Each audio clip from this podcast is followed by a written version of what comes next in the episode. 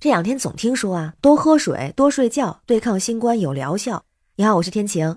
那就有人质疑了，说多喝水、多睡觉对新冠真的管用吗？这咱们一会儿再说。咱先说个让小伙伴都惊呆的新闻。在这个新闻里头啊，这位男子还真的是没少喝水。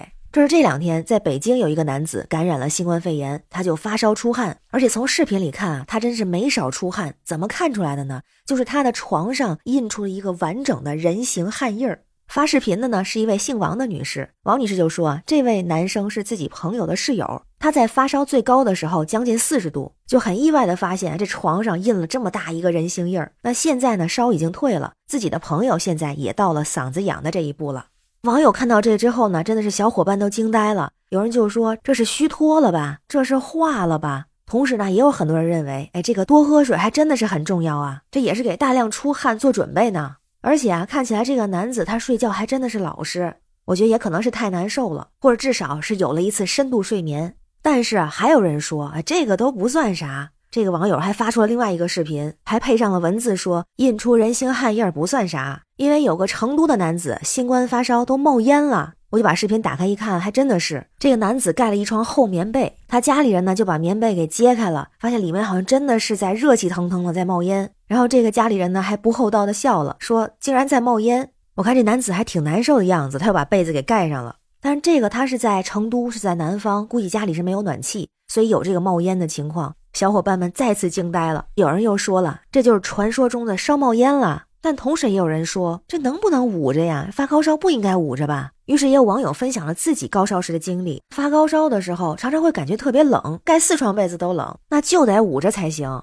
咱就看看这一北一南一样的都在武汉，哎，都需要补水。但是大家的问题就来了，第一个是高烧要不要捂汗？第二个是预防治疗新冠是不是真的要多喝水？咱说第一个发高烧要不要捂汗？这个我特别查了一下哈，就是要不要捂汗要看阶段。说这个发烧大致会分成三个阶段，第一个是寒战期，第二个是高热期，第三个是退热期。如果是在第一个阶段，也就是寒战期的时候，手脚冰凉，浑身发抖，那就需要捂在被子里，可以帮助我们缓解不适。但是如果进入到第二个阶段，高热期，身体不觉得冷了，从这个时候开始就不要再捂了。而如果发热进入到退热期第三个阶段的时候，这个身体就会自发的散热，然后出汗。在这之前，也就第二阶段、第三阶段是不要捂汗的。那如果是盲目的捂，反而会导致体温的异常升高，还会带来危险。所以只要身体不觉得冷，就不要再捂了。而且不只是成人，特别是对小朋友来说，发烧千万不要捂汗，捂汗退烧还有可能会危及小朋友的生命。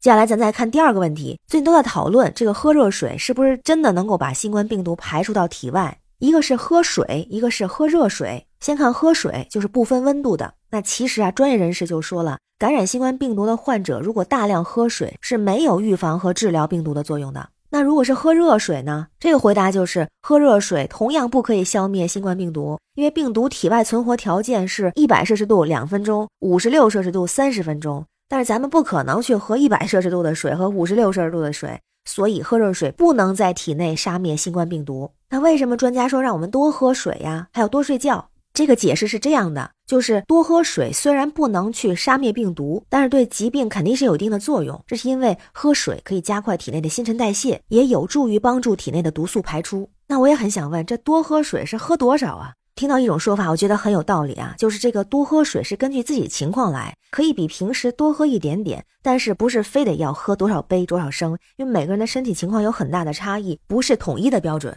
看到北京医湾医院的一位主任医师，他说的说法，我觉得非常有道理。他就说啊，多睡觉是非常有必要的，因为多休息才能让身体处于最好的状态去对抗疾病。那喝水呢，就是因人而异。如果是出汗多，或者是呕吐、腹泻等等消化道的症状会丢失水分，这个时候就要适量的喝水。但是如果出现过量的喝水，也会出现问题。看起来这个多睡觉比喝水更重要哈。如果喝了很多水，睡着睡觉不得不跑洗手间，那也会影响休息，反而不利于健康。哎，那这下好像就明白了哈，就是我们需要根据自己的情况去选择喝水的量，可以多喝一点点，不是非要几大升。更重要的是多多休息有好处，保证睡眠抗病毒。最后，我来贴上最近流行的一位演员的照片，就是杨迪，这可是现在很流行的护身法宝啊！不管我们是杨过、杨康还是牧羊，希望我们都能够杨迪。